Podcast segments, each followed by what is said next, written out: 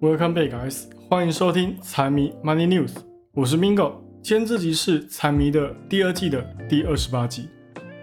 今天一开始，我们先来讲一些货币跟大宗商品的情况，还有他们的短期趋势。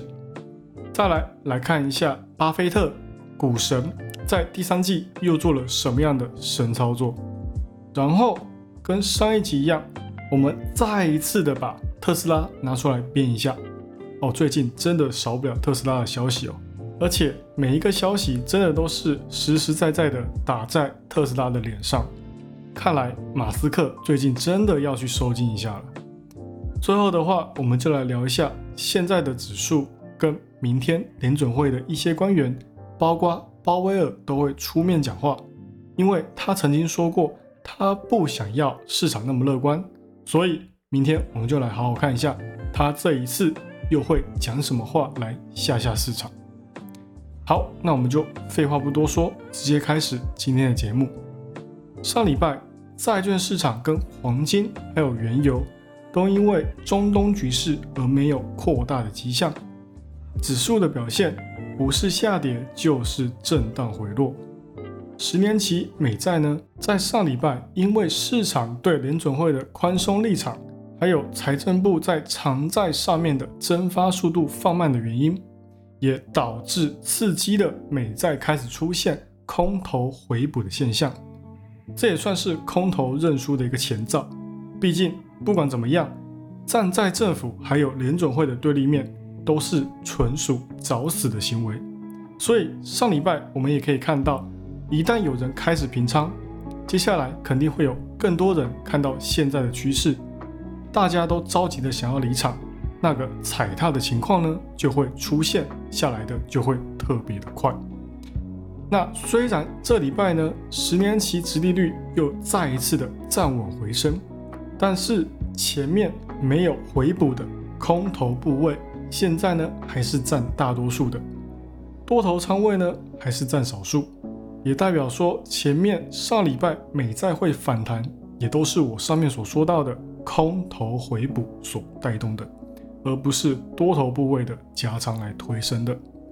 但是空头回补对于债市来讲，或许也是利率到头的一个看法，因为极端的做空停止了，可能接下来做多就会慢慢的浮现。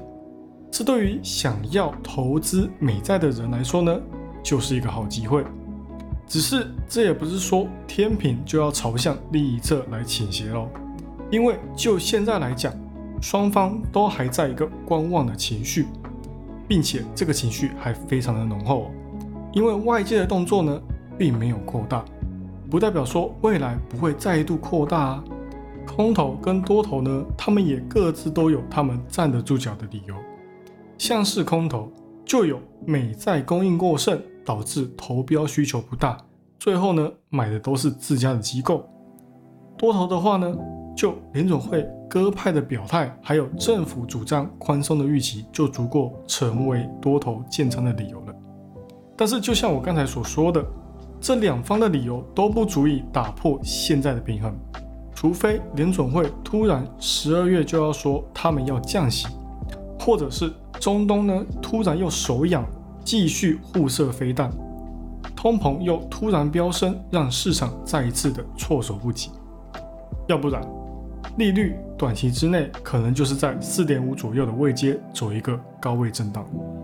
那美债讲了，美元我也来提一下，跟美债相比，美元就相对于比较没有那么多的交易策略，因为长期多头积压太久。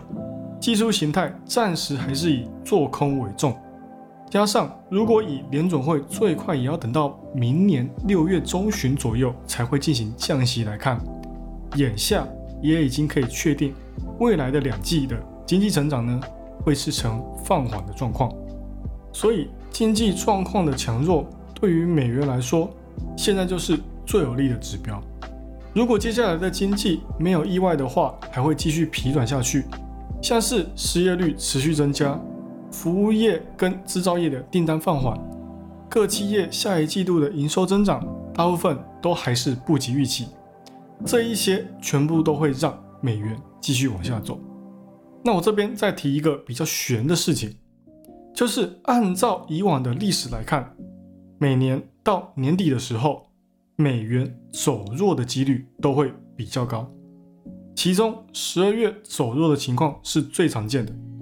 那美元走弱，美股那边就可能会尝到抛美元买美股的甜头。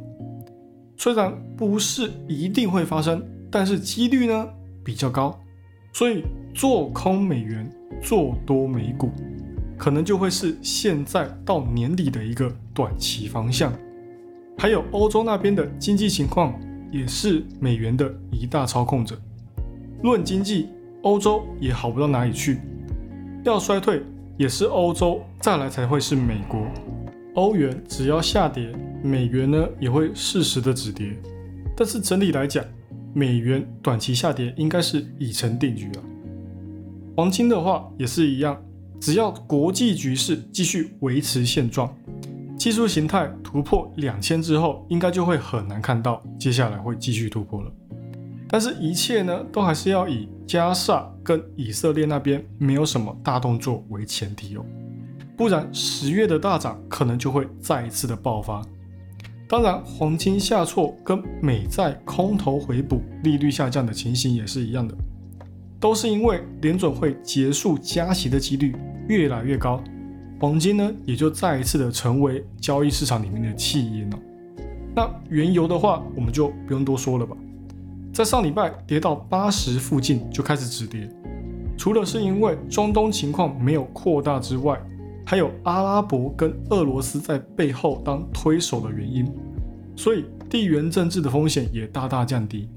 当然还是非常的紧张，只是没有进一步的动作，继续压住战争会升级，好像就不是一个很好的选择。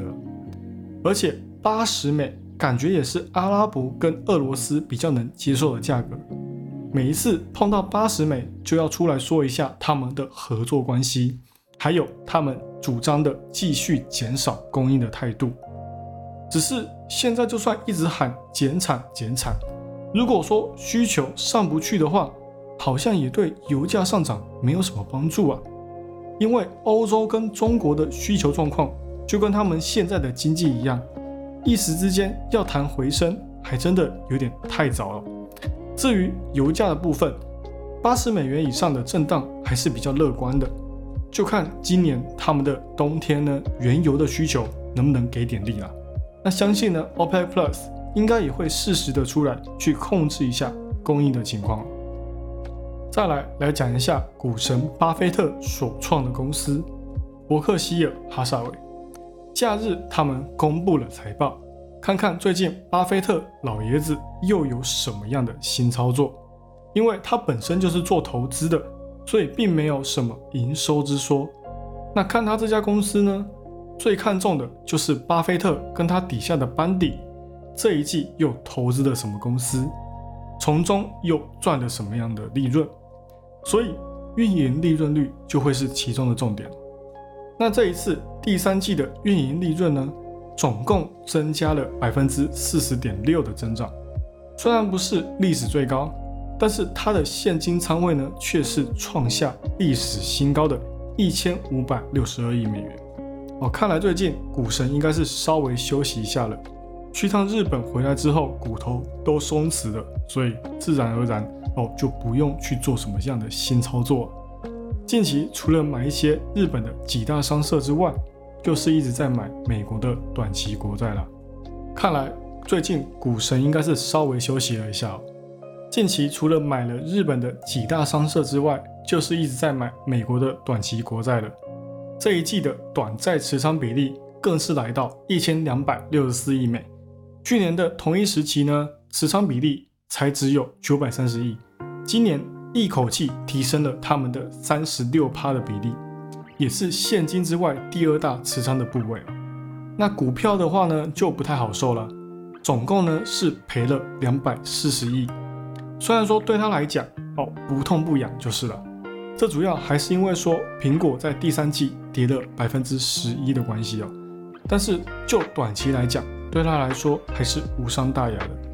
我们也知道他做的都是长期，只是呢，这两年哦，他的操作好像开始有点失灵了。以前他常常说，如果没有抱着放十年的打算，就不要买。现在呢，则是买了过几个月就直接选择抛售。过去一年也是抛最狠的。想要看他实际所持有的仓位呢，还是要等两个礼拜之后。但是财报里面也有提到说，他们有卖掉手中一千两百万股的雪佛龙。其他的具体呢，还是要等他之后才会公布。总之，这样子看下来，对于巴菲特来讲，买入的机会可能也还没有到。那做长期的，可以好好看看巴菲特接下来公布的持仓比例，再来做打算。接下来呢，就来跟上一集一样，继续来讲特斯拉的消息。只不过跟上一集比较不一样的是，上一集特斯拉是因为降价而被牵连，这一次则是直接撞在枪口上。前阵子不是美国三大车企所属的汽车工会 UAW 发布大型罢工吗？特斯拉的员工现在也看不下去了。现在 UAW 他们谈判出来的初步协议，最低都有四年内加薪百分之二十五，所以其他的汽车工会也都坐不住了。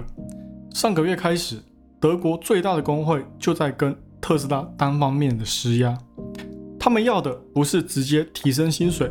因为以前特斯拉就为了杜绝会有类似工人罢工的事情发生，就不准旗下的车厂员工呢去创立或者是加入工会，而且就算有工会，特斯拉也会说他们坚决不承认。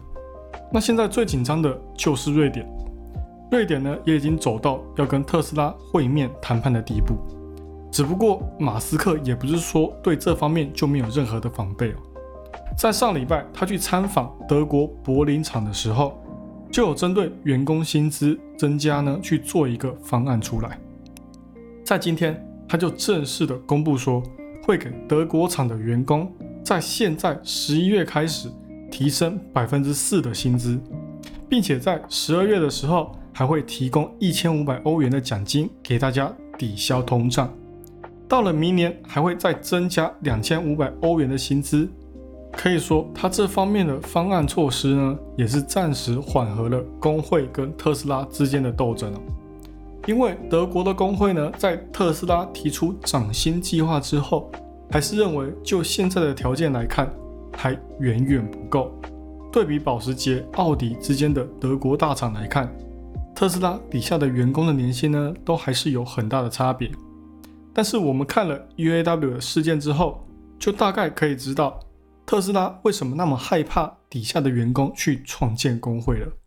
虽然说员工加入工会是给员工谋取福利，但是对于企业来讲却是灾难的开始。像是现在的人力成本方面就要提升不止一成，那特斯拉最提倡的创新文化呢，可能都会因此而受阻。以后大家在发表意见的时候，可能都会先考虑一下自己到底有没有拿到他们该拿到的钱。而且马斯克都喜欢给底下员工一些很难完成的任务。马斯克是说这可以激发员工的潜力，但是其实呢就是在压榨员工了。只要员工被压榨到没有心思去组建什么工会，那公司就能够继续的节省人力成本，同时呢又能够快速的更新，采取新的策略。那现在有了工会在背后撑腰。不管最后工会这里会怎么样，长期下来对于特斯拉来讲，还是会有成本增加、创新放缓的担忧。那股价的话呢，短期内要先解决利润问题才是重中之重。最后呢，我们再来讲一下指数跟联准会的消息。因为星期四，也就是明天，就是鲍威尔要出来讲话的时间点。这几天，我想他看到指数连涨的情况。自己前面才刚说哦，还没有到放水的情况，股市呢就已经在单方面的开始庆祝了。可能他明天也会出来压一压市场的乐观情绪也说不定。不然现在指数连涨的情况底下，三大指数都已经在突破前高的路上了，都已经准备好顶破主力位了。只要这里突破了，接下来的走势可能就难料了。这里很多人也会说是熊市反转。也有人说是牛市扭转，反正不管是怎么样，只要真的突破下行趋势，就会决定到年底到底是多头还是走空头。不是这礼拜就是下礼拜，市场就会给我们答案了。而且这几天接近下降趋势跟上面的主力位的 K 线实体越来越小，多头的攻势有明显的在缩小。那之前财迷的集数也有说到，按照以往来说，十一月开始到明年初，几乎都是一年里面表现最好的几个月份。虽然说不是每天都在上涨，但是最终十一月计算出来的回报率都可以达到单月涨百分之一点七的成绩。这在现在十一月份的情况底下，相信大家应该都很愿意相信历史是对的吧？十一月才刚过了几天，标普就涨了百分之四点四，前面还可以说是空头回补，但是后面几天我相信就真的是多头加仓了。只是多头的涨势，就像我说的，实体 K 线实体越来越小，多头涨势逐渐缩小，恐怕今天开始又要继续往下走了。不觉得会往下走的，那我这里再跟大家说个消息。现在标普里面的成分股有公布财报的，里面有一半以上的企业都是 miss 掉财报预期的哦。所以第三季大家给的期望其实还真的有点太高了。没有错，经济放缓跟衰退预期又要被联准会拿出来说事了。但是实际上也是这样子，非必需品消费放缓，贷款压力增加。企业破产情况恶化，金融业呢整体商业活动降低，商业订单减少，这些迹象都是实际上有在发生的。但是现在竟然环境那么糟，为什么股市还是上涨的呢？我只能说钟摆效应。当极端现象出现一段时间之后，就会开始产生反弹。所以，与其说这些消息是在拖累，不如说是他们在反向支撑。整个股市上涨的可能性。好了，以上就是今天的财经大小事。财迷 Money News 陪你阅览国际财经，让你不再对财经感到陌生，让财经与你没有距离。喜欢我节目的朋友们，帮我多多推荐给你的亲朋好友。记得 Follow and Share 一定要给它按下去。还有，不要忘了财迷也有 IG 跟 Facebook 哦，请大家多多帮财迷捧场起来。那就这样喽，我是 Mingo，我们下期再见。拜拜。